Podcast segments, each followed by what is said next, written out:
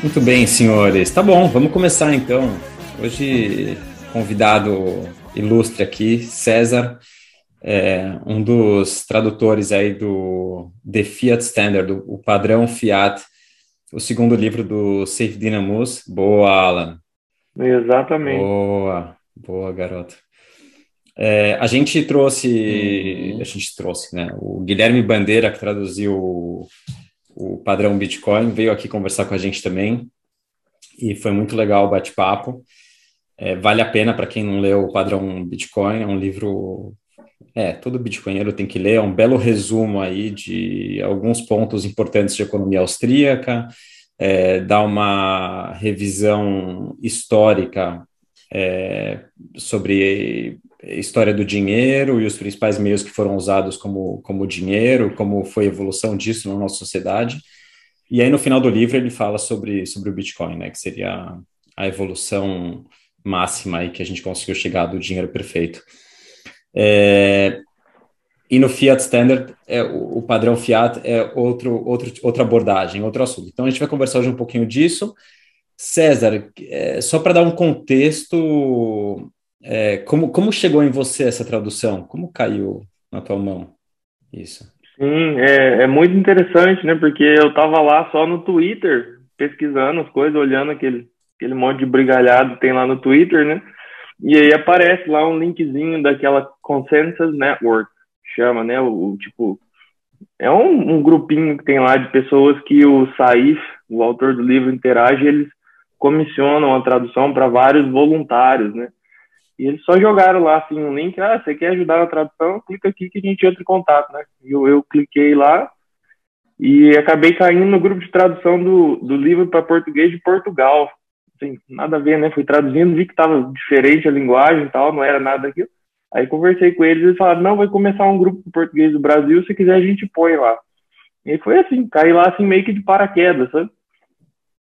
Uau! E, e, tem algum tipo de. Bom, aí eu fico com duas dúvidas. Uma, é, é muito diferente a tradução do português de Portugal para o português do Brasil, porque teve uma, uma, unificação né, da, da, escrita também. Ortografia, é, mas. É, ortográfica. Linguagem, o idioma, a forma, as expressões. Vocabulário vocabulário.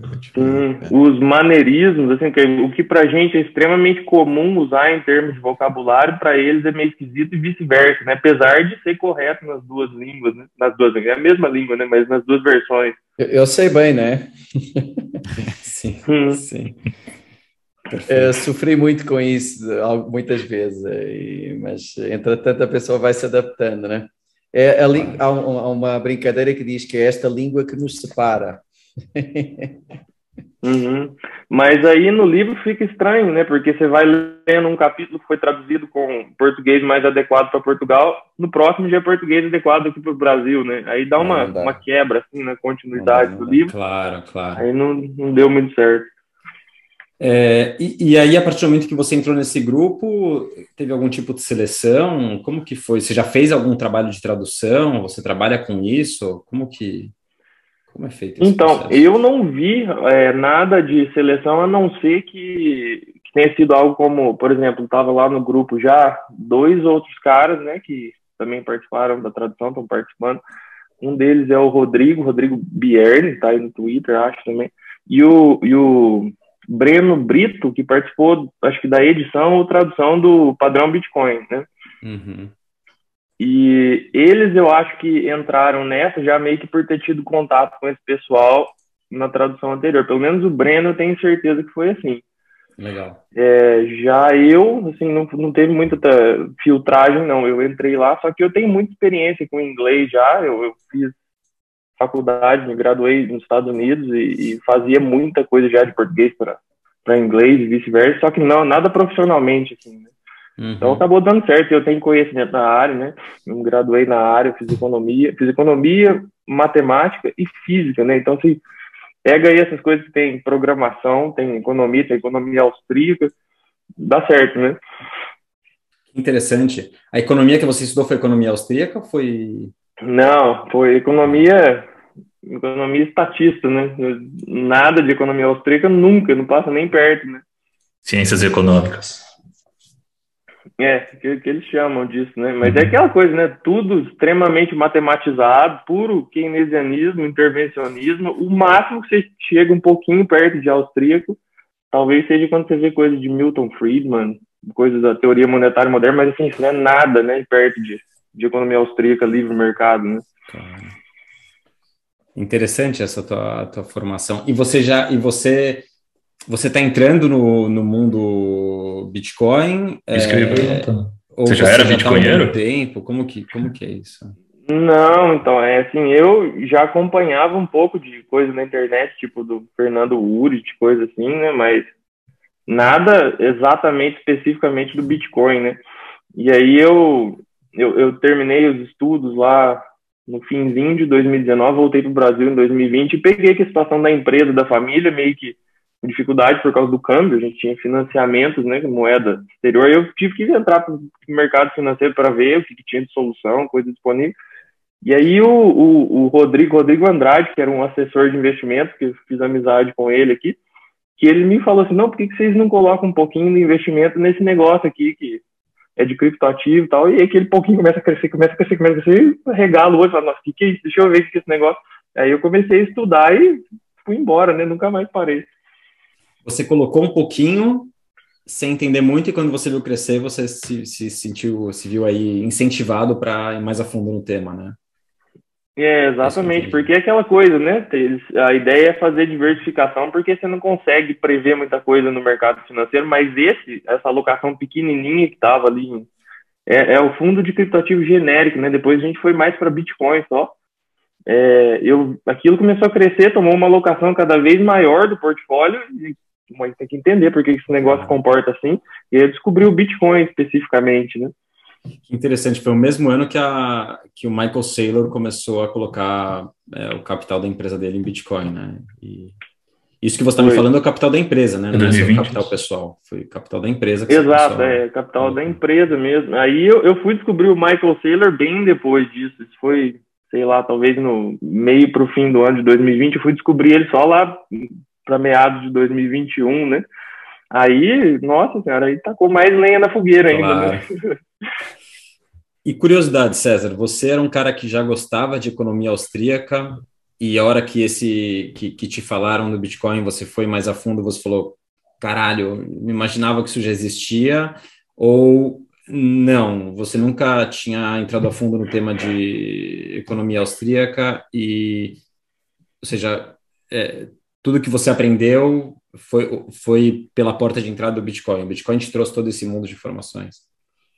É, então, eu, eu já acompanhava muito de economia austríaca pela internet, né? Por YouTube, esse tipo de coisa. E aí eu fiz uma mentoria com o pessoal lá do Instituto Mises, que é basicamente investimento, mercado financeiro, com o embasamento teórico todo da, da escola austríaca, principalmente daquela teoria de ciclos econômicos, né? Uhum. E foi ali que eu conheci o Rodrigo, que foi o assessor de investimento, que era nesse meio, né, com esse tipo de pensamento. Então, esse era o contato que eu tinha com a escola austríaca. Bitcoin mesmo nunca tinha visto, né? Foi ali que começou mesmo, mas depois que você começa a ver, você fala, puta merda, que negócio absurdo, né? Que interessante. Você nunca tinha ouvido falar ou já tinha ouvido falar? Tinha ouvido falar, acho que aquelas coisas, né? Eu ouvi falar lá em atenção. 2017, aquela coisa, ver um vídeo assim, passa, vai embora, nunca mais olha pra coisa, né? A gente fica achando na nossa bolha que todo mundo já ouviu falar, né? É engraçado como a gente escuta às vezes esses casos assim. Tipo, Michael Saylor, lá pra gente é um late, é um late adopter, né? Mas uhum. o cara, enfim, já tem um of é, enorme. Tem muito ruído. O... Exatamente, né? É, justamente por causa disso você fica com o pé atrás no começo, né? Mas, como já tinha meio que uma base para entender o que estava falando, quando eu peguei o livro aí, o padrão Bitcoin, que casou tudo, né? A escola austríaca e coisa de Bitcoin que eu estava vendo, aí a coisa fica muito mais fácil de você. De, hum. Não fica só pondo o pé assim na água para testar, né? você pula mesmo. Só, só, um comentário sobre isso do late adopters, Alan. Na verdade, nós às vezes achamos que esse pessoal é late, é late às vezes achamos que hoje ainda é early, né? Depende um pouco de, do ângulo. Não, é, exatamente. A gente fica, fica confuso. Muda muito. Realmente está muito.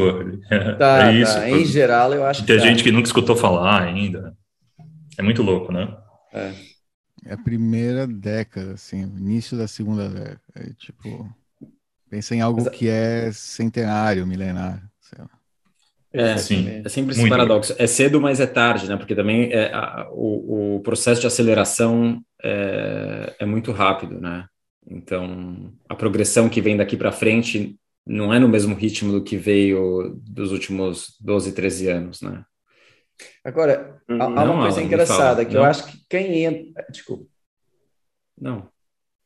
Eu entendo que sim. Não sei, como é que, como é que, você, como é que você sabe como é que vai ser daqui para frente? Ué, pela escassez. questão da escassez do Bitcoin. Ué, vai ficar mais escasso.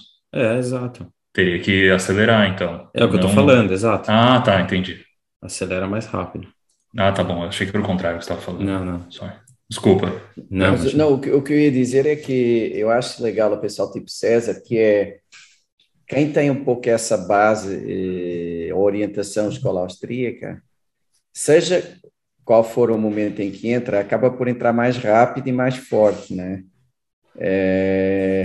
Nós temos, eu, o Alan, temos alguns amigos em comum que são super early adopters, super early, tipo, alguns deles vários anos antes de, de, de, de mim, acho que da maior parte de vocês, talvez tirando o Alan, é, e os caras ainda não entenderam, é inacreditável. Como é que é possível um pessoal de, sei lá, de 2011 não entender.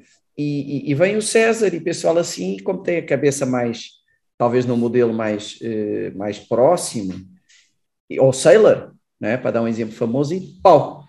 É legal, é, eu gosto de ver isso. É interessante, eu não tinha pensado nisso, Becas, mas os últimos convidados que vieram, esses, esses, esses remanescentes que estão despertando, né, é, do, do sono e saindo da Matrix nos últimos anos, é, o César, o Bitcoin Explica, o, o, o João Grito. 2020 é a melhor classe de todas. É uma boa classe, né? É a melhor. É, é uma boa classe. E, e eles entram eu de cabeça. Eu concordo, viu? É que a situação, São os mais fundamentados. Cara... É engraçado, por Não, isso que eu ainda é o ambiente, assustado né? com a. Desculpa, 2020, desculpa. Não, 2020, 2020 foi um choque, né? Porra. A gente tava anos é tomando champanhe, vivendo a vida louca. 2020 veio um baque. Mas, Dó, é como se tivesse sido aquele pessoal que entrou pela tecnologia, pelos fundamentos, sabe? Porque foi mesmo, né? Mas o cara entrou pelos fundamentos em 2020. O, Sim, o mérito, né, sei lá, assim, de quem, de quem foi antes de 2020 é completamente diferente, porque não tinha não sei quantos livros para pegar e ler e entender a coisa, né? É, é, outro, é outro tipo de. É sempre um equilíbrio de ruído e sinal em cada ano, né? Você tem uma, um balanço aí. Mas 2020 uhum. é especial. É curioso. Acho curioso também esse fenômeno. É, e não tem uma causa, né? Uma somatória de, enfim, toda a questão de tudo que aconteceu, é, tudo que aconteceu no mundo também que está acontecendo. Você atinge, atinge um, um tipping point e, e e essa, essa, esse grupo de pessoas que a gente está falando, todos ao mesmo tempo, como que emergem, né? E uhum. aparecem.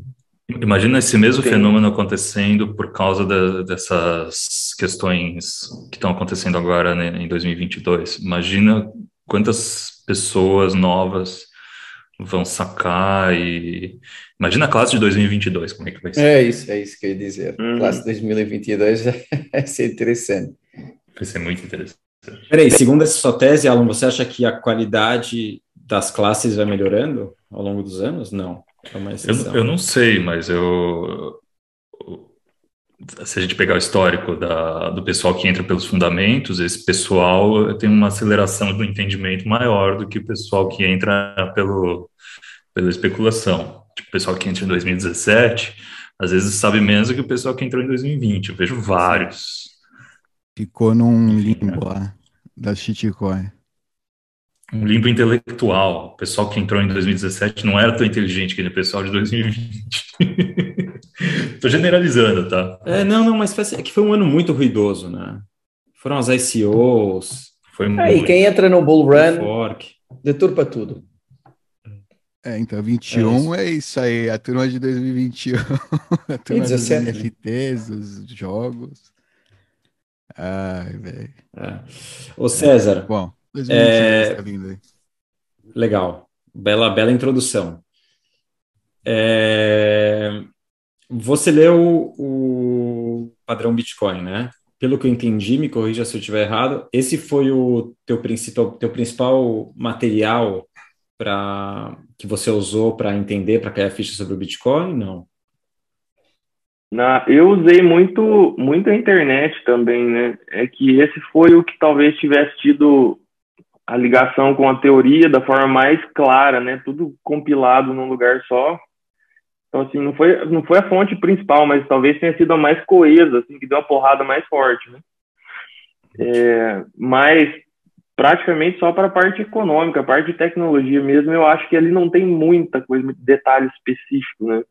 Aí para esses eu fui em outros lugares, principalmente livros. Tem um, alguns, né? Por exemplo, aquele livro do Antonopoulos lá do Mastering Bitcoin, né? Tem outro que chama Inventando Bitcoin, mais ou menos, seria a tradução. Tem alguns, né, que eu fui pegando só para entender realmente o que, que era é, o funcionamento, a mecânica, né, da coisa em si. Uhum. Aí vai mais outras experiências, né? Aqueles cagaços de transferir o negócio usando Bitcoin leva um tempão para registrar, né? Transferência. E aí, funciona ou não funciona? Né? E aí você vai funcionando, né? Aí com o tempo foi. Aí eu usei o canal de vocês também para algumas coisas que eu fiz aqui na, na, empresa. A gente tem uns computadores potentes aqui, né? Eu instalei alguns nós aqui. Aí eu segui os tutoriais de vocês, fui estudando lá. Foi, foi excelente, né? Ajudou pra caramba. Boa. É, você vê a diferença, né? De novo, classe 2020 entrando já, rodando um full node. Eu, eu, é, é. eu conheço raríssimas pessoas que entraram em 2016, 2017 que rodam full node. Uhum. Acho que não conheço ninguém, na verdade. É o... E aqui a gente tem acho que três. Eu. Uma exceção, claro.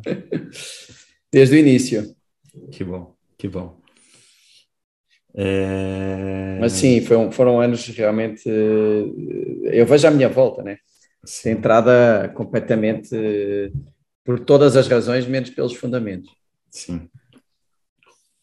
É, bom, vamos, vamos falar do livro então. Qual que, é a, qual, que é, qual que é a ideia central do livro? O que, que o livro traz de, de diferente ou de complementar é, em contraponto ou complementando o padrão Bitcoin? Qual que, qual que é a ideia? Então, ele, ele tem três partes, né? Se for pegar lá, olhar no índice dele, e cada uma, mais ou menos, complementa com um aspecto diferente. Então, é, se for pegar, eu acho que eu, pessoalmente, tenho o que ele apresenta ali, próximo da primeira parte, que é, ele mostra uma diferença entre o Bitcoin e o ouro, por exemplo, que ele não apresentava no padrão Bitcoin ainda, que é a questão da agora assim, eu falo vendabilidade, né, do Bitcoin não ao longo do tempo, mas ao longo do espaço, né? Eu acho que essa é a principal diferença no que ele no que ele apresenta com relação ao livro anterior e que mostra um outro aspecto que talvez impulsione mais ainda a adoção, né? É, por seja, exemplo, é diferente aqui... do desculpa só para Claro, pode falar. Ou seja, diferente do padrão Bitcoin, que ele fala mais da, da vendabilidade é, no decorrer do tempo, né? E a, e a, possibilidade do Bitcoin, a propriedade dele de ser utilizado como é, reserva de valor e armazenar valor e guardar valor no decorrer do tempo. No padrão Fiat, ele faz essa comparação é, falando da vendabilidade pelo espaço, né? Ou seja, é, vendo as. A, talvez a dificuldade do ouro de ser transportado, de ser verificado, é, o custo desse, desse, desse transporte, o custo de custodiar esse, essas barras de ouro. E que, e que agora ficou bem óbvio, né? Com a questão das reservas da Rússia. Censurabilidade. O problema também. do espaço. Uhum. O problema do espaço Sim. ficou bem evidente. Uhum. Ele, eles traz alguns outros relatos de situação parecida de países, né, que precisaram ou tentaram recuperar as reservas de ouro e por causa desse empecilho do ouro ser físico, é uma pedra, é, eles não conseguiam com facilidade. Tem, tem outros, por exemplo, eles falam de carregamentos que se afundaram, ficaram lá perdidos por muito tempo, bilhões e bilhões de dólares, só porque era algo que tem um, um custo de transporte espacial é, muito elevado, né? O custo da logística mesmo, nem, nem só de pegar daqui para lá, mas a logística de segurança da, desse transporte já gerava muito custo, né? Então, tem uma série de aspectos assim que ele fala, né? Aí ele meio que dá uma fraquejada, né? Ele fala que essa é uma vantagem que talvez tenha sido a favor do padrão fiduciário, né? O padrão Fiat, que é ele não tem o custo de vendabilidade espacial, né?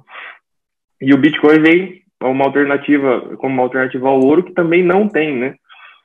É, e aí nesse nesse aspecto que o ouro perdeu na competição com com o dinheiro fiduciário, o Bitcoin ainda supera nesse também, além da, da retenção de valor ao longo do tempo, ele tem valor para você transmitir ele daqui lá para outro lado do mundo, né?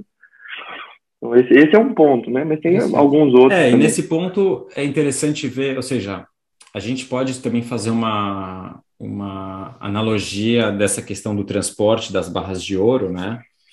É, como o processo de, de minerar uma transação no bloco, né? Ou seja, o que, o que muitas vezes se fala é, na, na, na, mídia de massa, né, sobre os custos de mineração do Bitcoin, o quanto o Bitcoin é, gasta de energia, é, mas existe um custo aí, se a gente for comparar com ouro também, um custo da Brinks.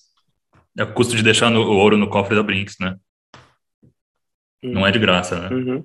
Exato. Sim. E também, e também, de, e também esse, esse transporte, essa verificação, ou seja, para você verificar o ouro realmente, se não for é, uma, uma barra padronizada, você tem que derreter o ouro, ou até seria bom mesmo se for uma barra padronizada, você derreter o ouro para verificar é, a, a, autenticidade, né, a, a, pureza daquele ouro, é, e depois converter ele em barra de novo e guardar esse ouro, ou seja, todo um processo que tem um custo e com a perda enorme. disso, né?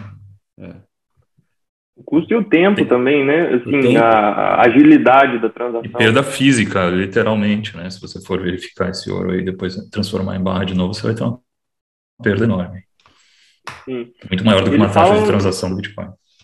E isso é algo que ele menciona lá também, que é o ouro que já está dentro do sistema de transferência e custódia de ouro. Ele, ele mostrava lá o autor que ele tinha um ágio com relação ao que estava fora, ele valia mais né, do que o ouro, estava fora do sistema de cofres, bancos, de transferência, porque ele já tinha passado por isso tudo e ele podia ser transferido com mais facilidade.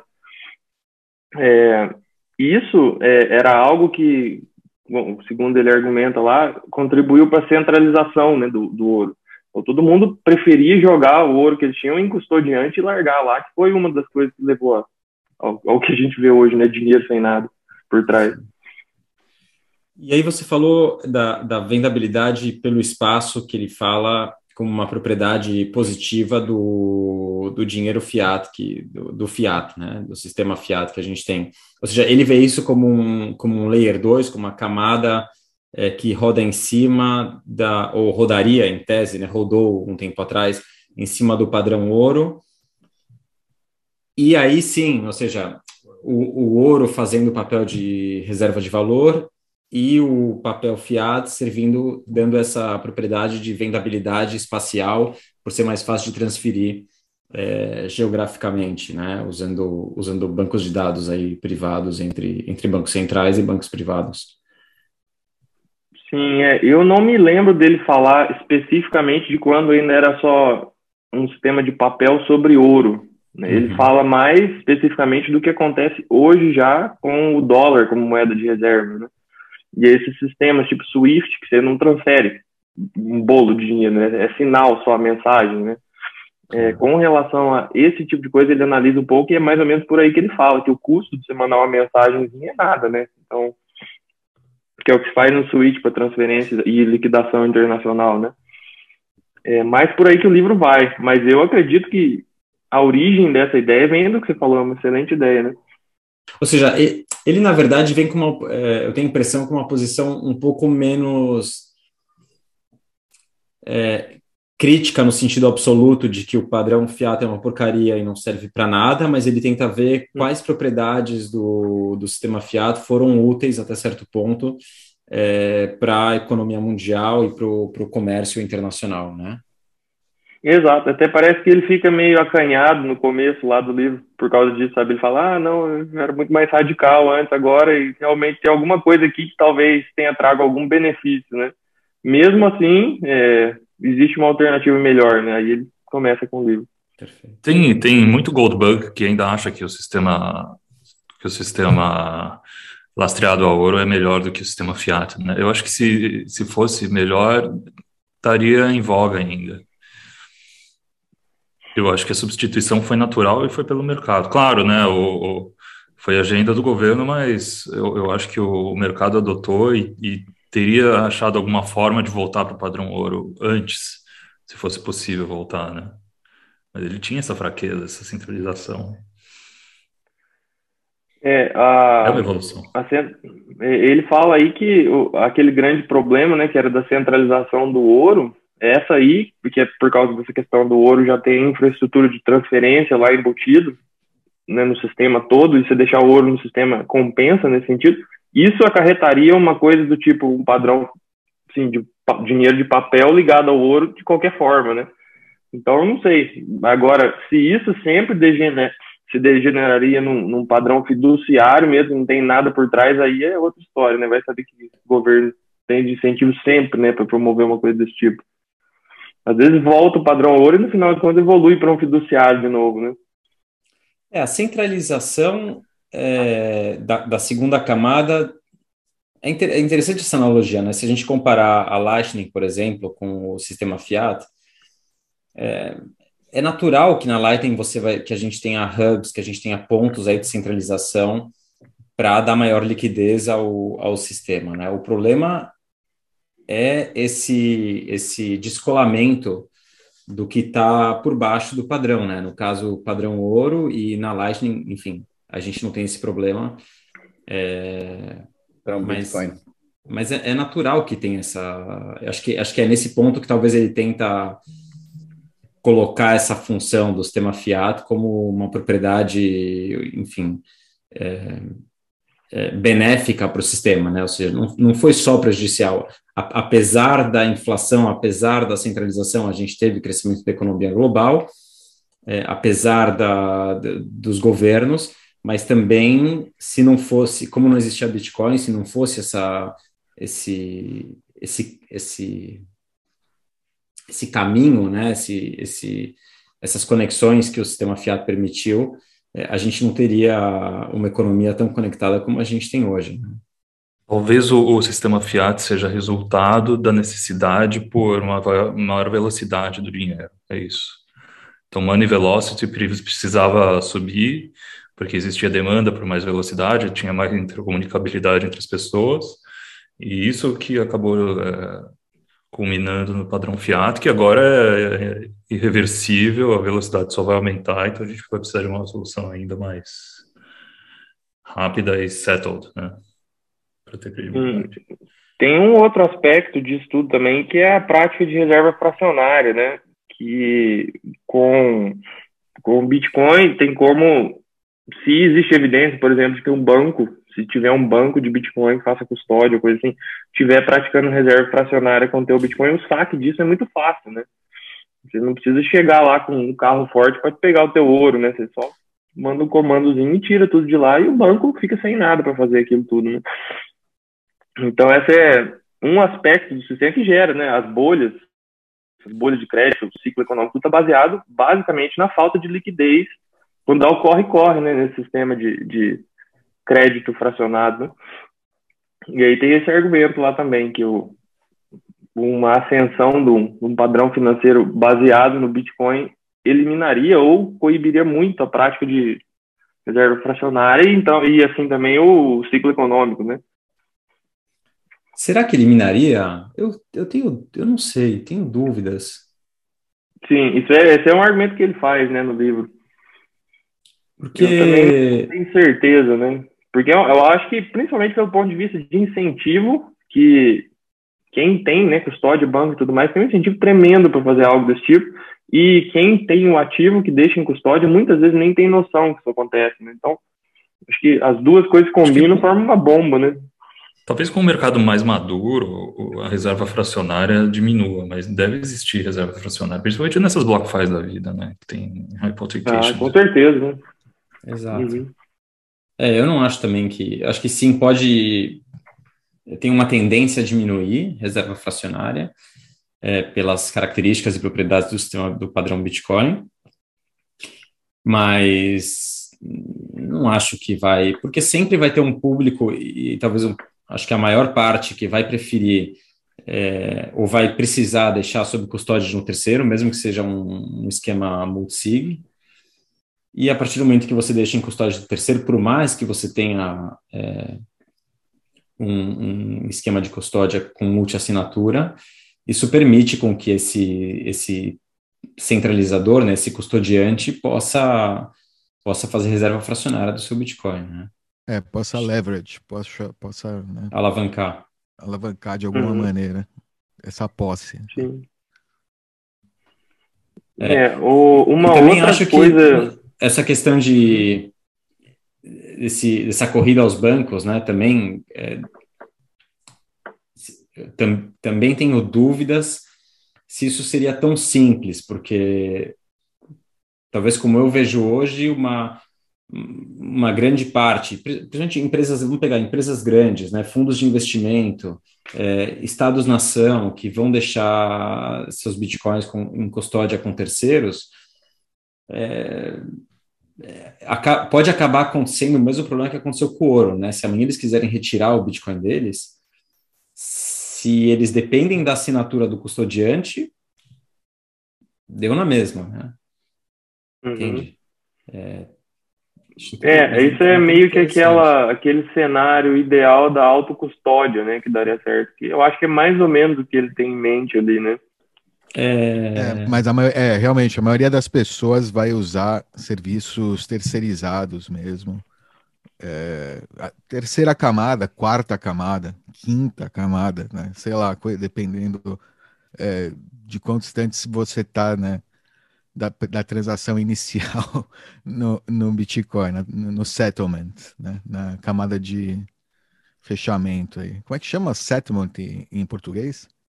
Como é que fala? Ah, a gente usa compensação, liquidação, compensação. compensação. É. é, compensação. Então é, o, é a camada de compensação. Às vezes é finalização tipo também. Blockchain é o Swift. Engraçado.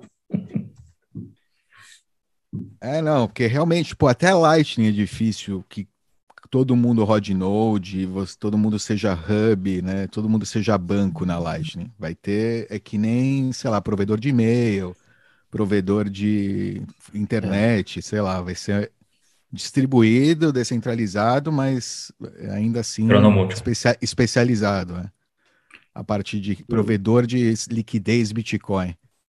Né? é, eu vejo, eu vejo na Lightning, eu acho que ainda o caso é mais agudo, Dov, porque é, é um serviço, é quase que um serviço especializado, né? Você oferecer liquidez.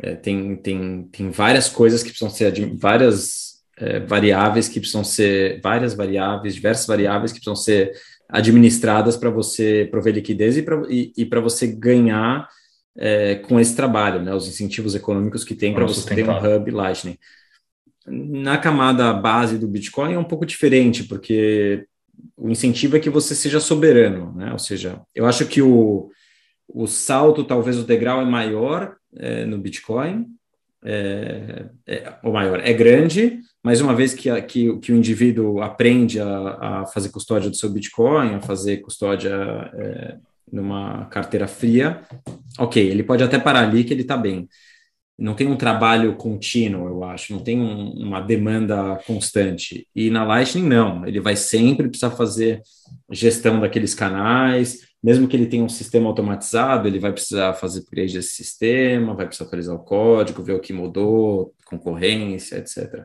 É mais competitivo, é um mercado competitivo, né? A custódia soberana não é competitivo, você aprende e faz a custódia. É.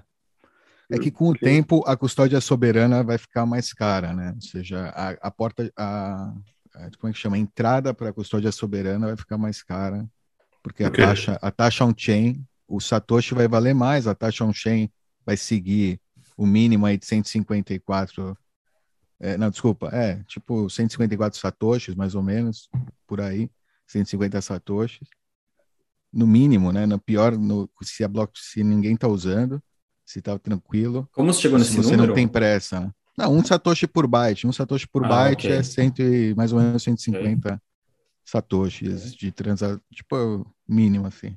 Uhum. Você pode Bom, ter mais. em mais Bitcoin não vai mudar o preço. Né? O, que, o, que, eu- o que eu quero dizer é que vai ficar mais caro. eh, Você vai ter uma barreira de entrada, digamos. Mas não, mas beleza, é o mesmo que o ouro, né? Você tem uma barreira, você tem que comprar um cofre, né? Você tem que. eh, tipo, não é um. Digo que é um deal breaker, porque é uma camada realmente que nem o ouro. Se você pensar que nem o ouro, é tipo. É, é fácil, porque o ouro também tem um custo inicial, assim, no início, para transporte, é, onde você vai armazenar ele, né? Enfim. E o- Então. esse risco na criptografia é assimétrico, né? Então é muito mais barato você fazer a segurança, mas você tem o custo da transação.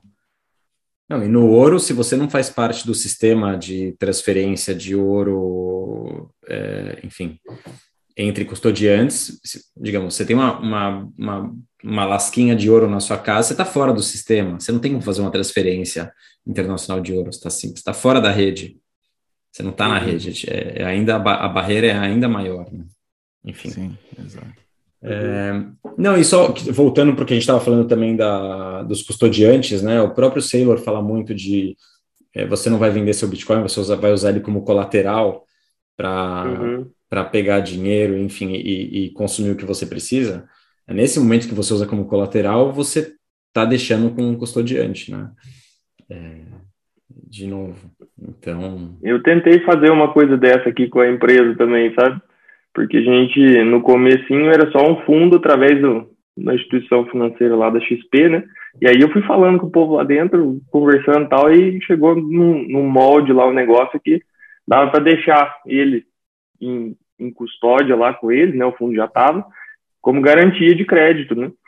É, então, assim, já é possível, né, de fazer algo desse tipo, só que os termos do, do empréstimo ainda refletem a visão de que o Bitcoin é um ativo de alto risco, né? Então fica com um monte de termo draconiano, você tem que repor garantia, assim, se o, parece que tá escrito do jeito lá que se o banqueiro acordar de mau humor, brigou com a esposa, tem que ir lá e repor 100% da garantia, sabe? É, então já está caminhando para isso, né? Mas ainda é um negócio meio inviável, sabe? Ainda falta ganhar confiança. Não sei Sim. como. Do, do, do é, pessoal que dá empréstimo. É, Bom, fala, isso é mais um, uma evidência daquela história, né? Que ainda está cedo a coisa, né? A pessoa ainda não Sim, entende o que exatamente. é, realmente. Exatamente. Uhum. sim. Bom, acho que falamos da primeira parte do livro. Você quer falar das outras partes? Tem, tem mais duas partes, né? Sim, tem uma parte que ele trata lá, é, essa é mais descritiva mesmo, daqueles mecanismos de, sei lá, de apodrecimento, assim, de várias insti- instituições sociais que o dinheiro fiduciário causa, né? É, aí isso é, é bem descritivo, assim, tipo, ele descreve como é que isso acontece através do, do mercado de, mercado alimentício, né, de produção de comida, depois ele vai descrever o mercado de produção acadêmica, como é que isso é afetado pelo dinheiro fiduciário, esse tipo de coisa. E, assim, isso, eu acho que isso é mais, a gente, ainda mais aqui no Brasil, né, já está muito mais acostumado com esse tipo de coisa.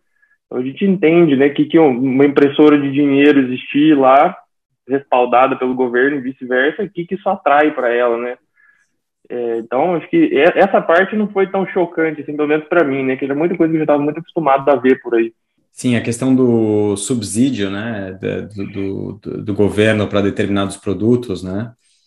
É, É, mas o, a, aquela história de que ah, o governo, né, ele gasta basicamente duas formas, bem simplificadamente, imposto ou dívida, né? E imposto difícil de subir em popular, né? Dívida, ele imprime mais dinheiro através do Banco Central e desvaloriza a dívida dele para que lá na frente ele emita mais dívida que kit anterior, só que ele emitiu uma dívida, dinheiro que vale menos, né? Então, por exemplo, ele emite, vamos supor, 100 mil, sei lá, 100 mil reais de dívida hoje, daqui 40 anos o Banco Central tacou pau na impressora lá, ele emite mais um de 100 mil, lógico, tem juros no cálculo, mas só para simplificar, quita o anterior e fica com uma dívida de 100 mil denominada em dinheiro de poder de compra menor. Né? E aí a canalização do recurso dessa dívida que é respaldado na impressora acontece por gente dentro do governo, né, que passa lei, por exemplo, subsídio, ou para compra, ou sei lá, regulamentação das dietas das escolas, que acontece muito nos Estados Unidos, né? E isso faz com que esse dinheiro que o governo consegue através do endividamento, que é respaldado pela impressora do governo, vá para onde não tem que ir, né? É, isso afeta a dieta da população ao longo das gerações, afeta a produção acadêmica, afeta aí no padrão Bitcoin, acho que ele fala da arquitetura, por exemplo, né? é um efeito pernicioso sistêmico. E ele como ele é carnívoro, né, o Safety, né? Eu acho que no, acho que no, eu acho que escutei num podcast ele falando sobre o padrão Bitcoin. Ele é. Ele já queria falar um pouco sobre essa questão é, da degradação da qualidade dos alimentos, né? E, e dessa história também do das recomendações nutricionais feitas por governos e, enfim, Exatamente. supostos especialistas, né? Aquela pirâmide lá que todo mundo viu na escola, né? Ou seja, você se alimentar à base de cereais ali, cereais, é como base. Eu alimentar. traduzi essa figura da pirâmide aí lá no livro, tá lá, fala. É. incrível, né? É incrível. Como é, e também é? tem gosma, uma... gosma industrial, como é que industrial scrub? Industrial sludge. Sludge. É, dejeto industrial, né? Dejeto é, industrial. Soja, né? Ele desce até a lenha na soja aí, carne de soja, essas coisas aí. Aí ele explica, ele tem um monte de coisa aí, acho que ele vai um pouco longe nisso, né? Começa a falar dos processos de, de sei lá, tipo, transfiguração da soja, do dejeto industrial e uma coisa que você pode comer, né? Um negócio que arranca os cabelos, assim, é terrível, terrível. Mas acho que ele, fala, fala acho que ele comenta disso também como uma forma de de tentar é, diminuir a visibilidade dos efeitos da inflação, né? Ou seja, a partir do momento que você tem uma carta de recomendação, uma cartilha de recomendação é, para a população ali se alimentar é, de, de, produtos é, cereais, de cereais principalmente, né? Produzidos aí em larga escala, processos industriais, que também tem uma degeneração, degeneração absurda do solo também que são cultivados, né? É, você tem um mascaramento, acho que de certa forma, da, da inflação de, de produtos com qualidade nutritiva maior, como por exemplo a carne, né? Exato. É, é, um, é um efeito que vem meio que através daquele. Se não me engano, ele explica isso também lá no livro, que é como se fosse um, um efeito cantilon, assim, né? Que o dinheiro é criado e aí, se você tem mercadorias escassas ou ativos escassos, que olha aquele bolo de dinheiro vindo do lado deles e fala, oh, vou subir o preço aqui, né? É, então, demanda, o dinheiro é meio que um, um proxy para demanda, né? Ele, o produto escasso entende isso, não tem o que ele fazer, só sobe o preço. Agora, um produto que nem grão, que é, é produzido de forma industrializada, que se aumenta a produção mais facilmente do que carne, por exemplo, ele olha para aquilo e fala, não, vou aumentar aqui a minha quantidade, ao invés de aumentar o preço, né? Então, esses não sofrem com a inflação, porque ele olha para a demanda e não, não, não se valoriza, né?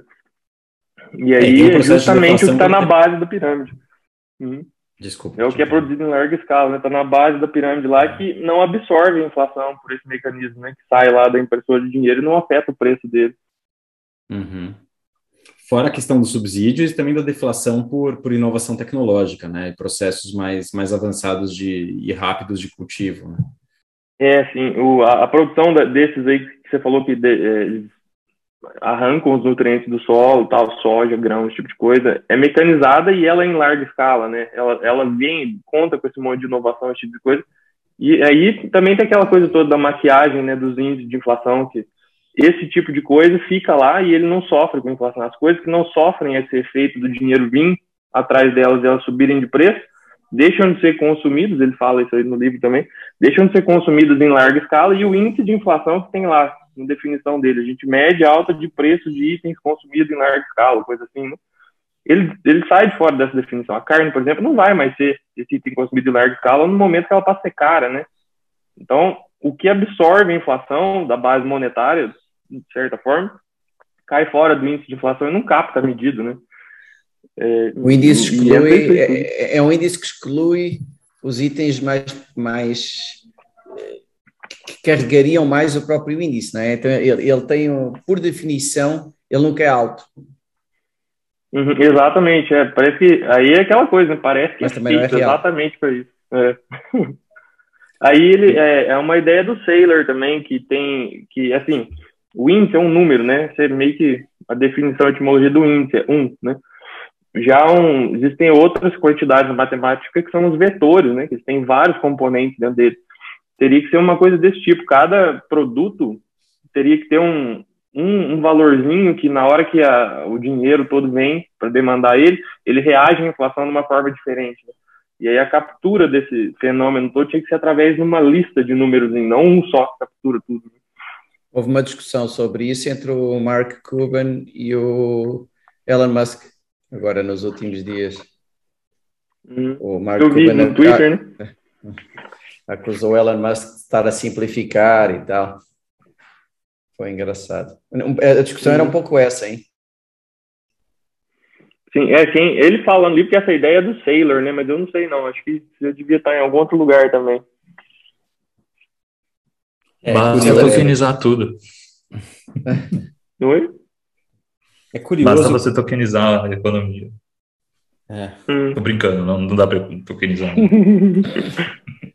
é curioso como essas, essas coisas como o índice de inflação, né, o CPI, o, o índice de inflação, é, índice de preço é, do consumidor, é, coisas que, que parecem como são vendidas como oficiais, né, oficiais científicas, é, a, a, verdade sobre aquele tema, né, e como é, pouco a pouco os bitcoinheiros vêm desmascarando é, é, ponto a ponto esses, essas informações para mostrar o que está realmente por trás, né? Ou seja, na questão do, do, do índice de inflação, além de ser é, subjetivo, né, e escolhido por uma, por uma entidade central que tem, tem seus interesses, né, em como, em como é, o que está acontecendo na economia vai ser refletido nesse índice, é, é, é, absurdo, né? Se você for pensar um índice que mede a inflação é,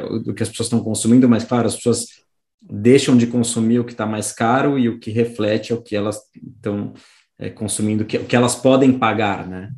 O que elas podem, claro, eu, eu ganho 100 reais por mês, eu deixo de comer carne, eu começo a comer, é, enfim, sei lá, que eu começo a comer. É, Derivado de milho. De sódio. É. Def, def, é, sludge. Beyond Meat. E porque isso é o que eu posso comer, né? Não é que eu estou comendo porque eu quero, é o que eu posso pagar, né? O que eu posso pagar para comer. Uhum. É muito interessante essa, essa distorção da realidade, né? Que essas, que essas coisas Preferem usar marketing para tentar te convencer de que isso é gostoso, né? Porcaria. Não, e outra, é, é um marketing que vem Oi? Só, só, só, uma coisa, uma coisa muito louca, né? Que nos Estados Unidos eles estimularam, né, por muitos anos, estimulam até hoje, né, a plantação de milho. É, Subsidiam. Tipo de crop, né? Subsidiam e é, então estimulam, né? Basicamente. de certa forma faz sentido, porque é comida para gado. Né? Se você parar para pensar, é comida para galinha, é comida para gado, é verdade. É, é, é, e aí você estimula essa outra, entendeu? Tipo, na cadeia alimentar, aí, digamos, até chegar, né, a gente o problema é que, né, o que você falou, por causa da grana, por causa da deterioração, né, do poder de compra das pessoas, é, elas estão agora recorrendo a comer mais e mais a ração da, do gado, né? Ao invés de comer o gado, ao invés de comer a carne, ao invés de comer produto de é, animal, né? Origem animal. Daqui a pouco estão é... tudo mugindo aí, né? É.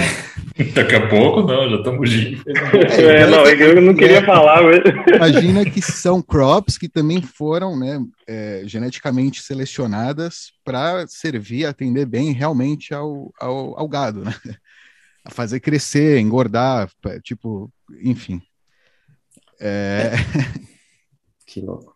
É, isso conecta com outro ponto que ele fala da, da ciência, né, da medicina também, ou seja, é um ciclo vicioso, porque as pessoas é, se alimentam mal, no, no, a grande maioria, né, principalmente nos Estados Unidos, tem um problema de obesidade é, enorme, se alimentam mal, ficam obesas, ficam doentes, é, isso alimenta uma segunda indústria aí, que é a indústria farmacêutica, para vender as soluções aí para, é, ou seja, não resolver o problema pela raiz, né, que é uma alimentação mais saudável, mas resolver pela ingestão de, de outros medicamentos aí para tratar seu problema de diabetes, enfim, e todas as e, e todas as outras. Isso tudo, isso tudo vem com o respaldo, né, da comunidade científica, porque basicamente também nos Estados Unidos é, eles são bancados em grande parte, né, pesquisa, atividade científica, por dinheiro que vem do governo, né? ou então dinheiro que vem de instituição privada que, como é para esse fim, tem incentivo do governo. Então, na verdade, é um dinheiro que está servindo aos objetivos de quem libera ele, né? Que na verdade é o governo. Que você acha que o governo vai querer deixar claro aí que tudo que as pessoas querem comer inflaciona, né? É, lógico que tem todo o interesse por trás disso tudo de divulgar esse tipo de informação e acaba espirrando para dentro é até um golpe, acadêmico né? que legitima isso. É, exato. Parece até um golpe, não parece? exato. Bons skin. É, que mais, coisa que César? fica, né? Que governo engessa, né? Às vezes tem programa dos anos 60 que continua porque, porque é assim, sei lá. falando, o de exemplo, subsídio de milho que você falou mesmo é, é isso. Né? Exato. Esse tipo de uhum. coisa que, meu, os caras têm que revisar, tem que mudar, não pode, né? e pensar a respeito melhor, né? Mas não tem incentivo para isso, Dova, essa é a questão. Não, é que tem outros lobbies, aí eu acho que lhes interessa manter como, como está, né? Porque o que a gente acabou de falar. Quem criou a lei já não está mais no poder há 50 anos. Quem que vai lá para descriar? É, meu, lei, meu, é uma coisa. Por isso que o pessoal é reclama é, né? quando, né, quando não tem deputado, quando não vem, os caras que não venha, né? Tem aquela, não vem. Melhor, não, quanto menos os caras se reunirem para votar a lei, melhor. né, aquela frase lá, um negócio assim, que é, não tem nada mais permanente que o pro, programa provisório do governo, né, um negócio desse. Pois é. Pois é, tudo aí enabled aí, ativado, boosted pelo dinheiro fiat. Nosso uhum. tema. E o SafeDIN é bem, ele fica, ele, é, ele fica bem triggered aí com essa, enfim, com a questão é, da alimentação. É, não sei se ele fala sobre mercado de arte também, né? Ele, ele é bem é bem ativo no Twitter quando ele quer criticar arte moderna, enfim, arquitetura, você falou, não sei se ele fala de arte no livro. Nesse especificamente, parece que não, é mais a, no padrão Bitcoin, que ele fala de arquitetura hum, e arte. Sim.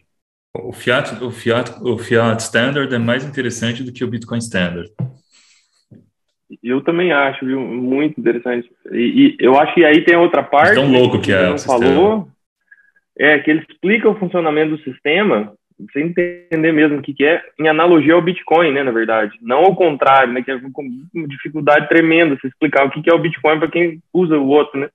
Mas aí ele usa, por exemplo, analogias ao Bitcoin, que é a mineração, que existe, na verdade, segundo a explicação, a analogia dele, existe, né, a mineração de dinheiro fiduciário, dinheiro fiat, que é um absurdo, né, também é, é aquela, aquela história de incentivos que geram a degeneração né, de, de vários aspectos sociais, assim, que esse o processo de mineração fiduciária se dá através do aumento da sua capacidade de carregar dívida, né?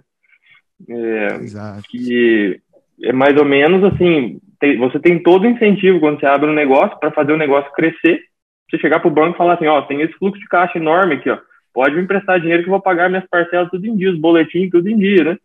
Ele vai lá empresta você pega, aumenta mais o negócio e fala, ó, agora tem um fluxo maior, me empresta mais aqui que eu vou pagar tudo em dia. Aí você pega, aumenta o negócio, mostra um fluxo maior, vai fazendo isso e vira uma bola de neve a coisa, né? O incentivo é para que a sociedade, a, principalmente a parte produtiva da sociedade, se divide em níveis assim, que em outro tipo de sistema seria insustentável, né? E aí essa é basicamente isso, você minera dinheiro fiduciário, você consegue mais dele se você for endividado, né? É, em, essência, né, o que você minera é a alma dessas pessoas, dos, dos endividados, né? Porque acho que os romanos né, pensavam nesse conceito de que o homem endividado é um escravo do, de quem ele deve, né, de quem ele deve, uma coisa assim. Tem uma. Uhum. Mas é, é, mais ou menos, você tá, tipo, todo o seu tempo tá indo para esse. Para é, né, pagar essa dívida. Ou até mesmo pensa, é. pensamento nela, ou a é, como é que chama? É, exato. Enfim. Uhum. E é, existe ainda dois... mais um, um, uma, uma repercussão disso, né? É, rapidinho, que é se se você chega num ponto que você consegue agora adquirir crédito em volume grande, porque você é uma instituição que tem esse fluxo de caixa forte, grande e tal, você também consegue taxas de juros menores, né? Você vai pegar, tipo, lá direto da impressora o dinheiro, né? Não vai ter um monte de intermediário no meio do caminho, você não tem um risco tão alto. Então, os juros que eles praticam com relação a você, quando você pega dinheiro emprestado, diminui. O que, que você faz? Ao invés de você vender eletrodoméstico, que nem o Magazine Luiza, você vai lá e começa a fazer um crediário. Você empresta juros muito maiores, né? Então, o Magazine Luiza, sei lá, ou no banco, eu acho que eu estava vendo, tinha um empréstimo esses dias de antes da Selic subir, tudo tava 14% ao ano, a Selic é 2%, é um negócio assim, sabe? Essa arbitragem de juros, é, todo negócio que tem um incentivo a crescer, dessa forma, cresce dessa forma, acaba se degenerando num crediário, num negócio de crediário. Assim, isso é uma oportunidade gigantesca, você sair emprestando dinheiro com uma arbitragem desse tamanho. O, o Banco Central Europeu, pela primeira vez na, na história, que eu, que eu me lembro, acho que não estou a cometer nenhuma imprecisão, é, emprestou dire, dinheiro direto. Portanto, os bancos centrais tipicamente não interagem com as empresas. É, e são, é através dos bancos comerciais, né? E o Banco Central Europeu, agora desta última, destes últimos aumentos, começou a injetar dinheiro na economia, fazendo, dando crédito direto a grandes empresas. Ou seja, eh, pela primeira vez, uma grande empresa podia captar diretamente com o Banco Central Europeu. Imagine, com o cara que, que tem impressora. E outro, outro pormenor que distorceu completamente. Eu não concordo totalmente com a análise, tenho que dizer, ou seja, eu acho que dívida nas empresas é, em parte, ela é saudável. vou dar um exemplo, só antes de cair na crítica também, só para ter um pouco um contraponto. Imagine que você tem uma máquina que produz uh, sei lá, 10 mil sapatos por hora e, e, e consome 10 mil watts de eletricidade. E que você tem outra máquina que saiu agora, mais eficiente, que produz 20 mil sapatos por hora e consome 5 mil watts por, de eletricidade. E, e que você tem demanda, né? imaginando que você tem demanda dos, dos clientes se você não tem dinheiro para comprar a máquina hoje, é, um, é bom para você e é bom para a economia como um todo, e não tem nada de errado. Você tomar um crédito e o ganho de produtividade e a poupança de custo já permite mais do que compensar esse investimento e quando o equipamento fica pago, você está 100% no lucro. Esse tipo de investimento não é ruim, mas a partir do momento em que os governos começaram a subsidiar juros, por exemplo, aqui no Brasil, muitas, muito lá atrás, com o Finame e tal. Aliás, isso gerou aí que batistas e fenómenos do género, não é?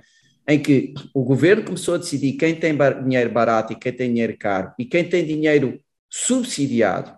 E agora na Europa, chegando ao cúmulo do juro negativo, em que o cara que toma o crédito devolve menos do que obteve, né? o juro negativo é isso aí você deturpou completamente os incentivos. E aí sim, você pega no cara que produz uma coisa e vira crediário, vira tudo isso. Ou seja, o que eu quero dizer é nem toda a dívida é ruim, mas essa dívida fora do mercado, subsidiada pelo governo, totalmente subvertida, óbvio que distorce, óbvio que é ruim, né? Eh, e este ponto acho que não é muito sabido, né? Que começou a haver eh, tomada de crédito diretamente do Banco Central, é uma loucura. A juro negativo. E qual que é, a, qual que é o incentivo para isso, Becas? A ideia era que o dinheiro era colocado, a, a ideia era estimular a economia, portanto, as empresas uh, uh, fazerem, uh, serem mais produtivas, por exemplo, e o Banco Central achou que era mais eficiente ir direto, passar o intermediário, que era o Banco Comercial. Hum só, só para as empresas gigantes. Isto não se aplica, tipo, você tem a sua lojinha, eh, esqueça, isso não é para você, isso é para o cara grandão eh, que circula eh, junto do poder e que conseguiu condições completamente absurdas de, de, de crédito nos últimos anos. Isso agora mudou, tá? Mas há uns anos, há poucos anos era assim. Eu fico curioso por que fazer isso, porque é uma, é uma jogada arriscada também, né, no sentido de tentando, imagem. Tentando governo, intervir né? na economia para ver se, se mudam os incentivos da economia. Só que o governo é o que, é o que cria o problema com, o, com a assimetria dos, dos, incentivos e depois tenta resolver o problema com, com mais intervenção e não consegue, porque o governo não sabe a demanda do, do, claro, do mercado. mercado claro. Agora, isto tem um problema grande, que é, é os governos precisam dos bancos comerciais para poder aplicar as suas políticas de, eh, de colocação de dinheiro na economia. Essa, essa coisa de fazer direto aliena aos bancos. E o que é que aconteceu? Os grandes bancos perderam os melhores clientes, porque esses iam obter dinheiro direto da fonte, e, e, e acabou por gerar eh, um problema ainda maior de risco de crédito, não é? Isso acabou junto com o capitalismo. Ficaram com Agora, no socialismo que a gente vive, não existe mais clientes bons. É todo, todo mundo está de conluio. É, mas pronto, digamos, o Banco Central Europeu ficou com o filé mignon e passou o osso aos bancos comerciais. É, isso também mas não o Banco é nada Central saudável. é nada mais do que um conluio também dos bancos. Sim. Ô Becas, e no, no mundo bitcoinizado, é, como seria esse processo de, de pegar uma dívida e pegar dinheiro emprestado? Eu como acho que é assim, continua a se justificar. Eu, eu, não sou daquele pessoal que é contra crédito. Eu dei, acabei de dar um exemplo em que o crédito faz sentido. Né? Ser uma máquina mais eficiente e você quer, ter, quer tê-la hoje, não só quando conseguir juntar o dinheiro para comprar à vista. Não tem mal nenhum isso. Uh, todos os dias há situações em que nós preferimos antecipar um pouquinho, uh, sabendo uh, mais ou menos o que é que vai acontecer, havendo alguma previsibilidade, mas vai haver duas diferenças grandes, né? Uma, o empréstimo vai ser mais caro, o que obriga, repare, quando a taxa de juro é mais alta e é caro tomar, quando a taxa de juro é alta em geral, acontecem duas coisas, aumenta a poupança, porque o, o seu dinheiro é remunerado nessa taxa de juros mais alta e eh, diminui a tomada de crédito, porque o dinheiro ficou mais caro. Então, uma taxa de juro alta, ela incentiva uma economia de poupança e uma economia de muito boa aplicação dos recursos de crédito. Bitcoin, o primeiro efeito é esse, é uma taxa de juro alta, ou seja, só os bons investimentos sobrevivem. Aquele investimento que não faria sentido algum e que só é feito porque a taxa de juros é negativa, morre. Isso é ruim? Não. Eu acho que isso é bom. Então há uma limpa eh, de só sobrarem os projetos bons. E a segunda questão é que não vai, deixa de ser subsidiado. Como o cara eh, deixa de ter a impressora do lado dele, porque esse é um, é, é um efeito tão pernicioso quanto estas taxas artificiais. É os governos poderem selecionar. É é, eles selecionam quem é que ganha e quem é que não ganha, quem é que tem o bom juro e quem é que tem o mau juro. Oh, agora eu quero que tratores tenham o juro baixo e caminhões tenham o juro alto. Amanhã o cara troca, agora o caminhão tem juro baixo e o trator tem juro alto. Quer dizer, esse tipo de politização total dos incentivos económicos é, é, é um desastre. Então, um, dinheiro mais caro, dois, deixa de haver dinheiro subsidiado. Isso é bom, os dois são bons. Não acho ruim. E só esse, a questão dos mal investimentos, né? Também os austríacos falam que é o que está na base do ciclo econômico de recessão, né? É, e gera exatamente. mal investimento. Uhum. Exatamente. E até há quem diga que houve um, um, aquela grande crise do, de, de 29 da Bolsa, né? que só foi recuperado, os níveis de pré-crise uh, só foram recuperados para em 54, foi um período gigante. E há uma análise, eu não, eu não fui a fundo, não sei até que ponto ela é muito sustentada, que uns anos antes houve exatamente a mesma coisa, que o crash de 29, muito parecido, só que não houve intervenção do governo. O que é que acontece? Caiu, subiu. Na de 29, que houve uma forte intervenção do governo, é essa a teoria, os efeitos foram muito mais duradouros, os efeitos negativos. Ou seja, eu acho que é mais saudável no mundo assim, né? mas cá estaremos para hum. ver em breve, Sim. na prática. César, é, pra, pra, como, ele, como, ele, como ele encerra a ideia do livro? É... Ele fala um pouco sobre, eu acho, sobre a, como seria um mundo em que o Bitcoin convivesse ao lado com o fiat, né? O não desaparecimento do fiat, mas uma uma atrofia dele, né, na verdade. É, é uma coisa muito mais suave, pelo menos o tom e a ideia, o argumento todo é muito mais suave do que no livro anterior também, né?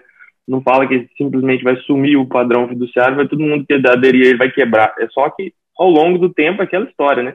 Quem detém o ativo mais resistente, né, mais resistente à valorização, vê o poder de compra apreciar e além disso tudo vai ter todo o sistema financeiro construído sobre esse ativo. Isso só vai fazer com que o sistema fiado aí fique isolado, né? Vai ficando na margem, ele vai é, diminuindo, diminuindo, diminuindo e vai ficar restrito a quem estiver disposto a engajar com ele, que basicamente é quem vai estar tá aí rondando o governo, né?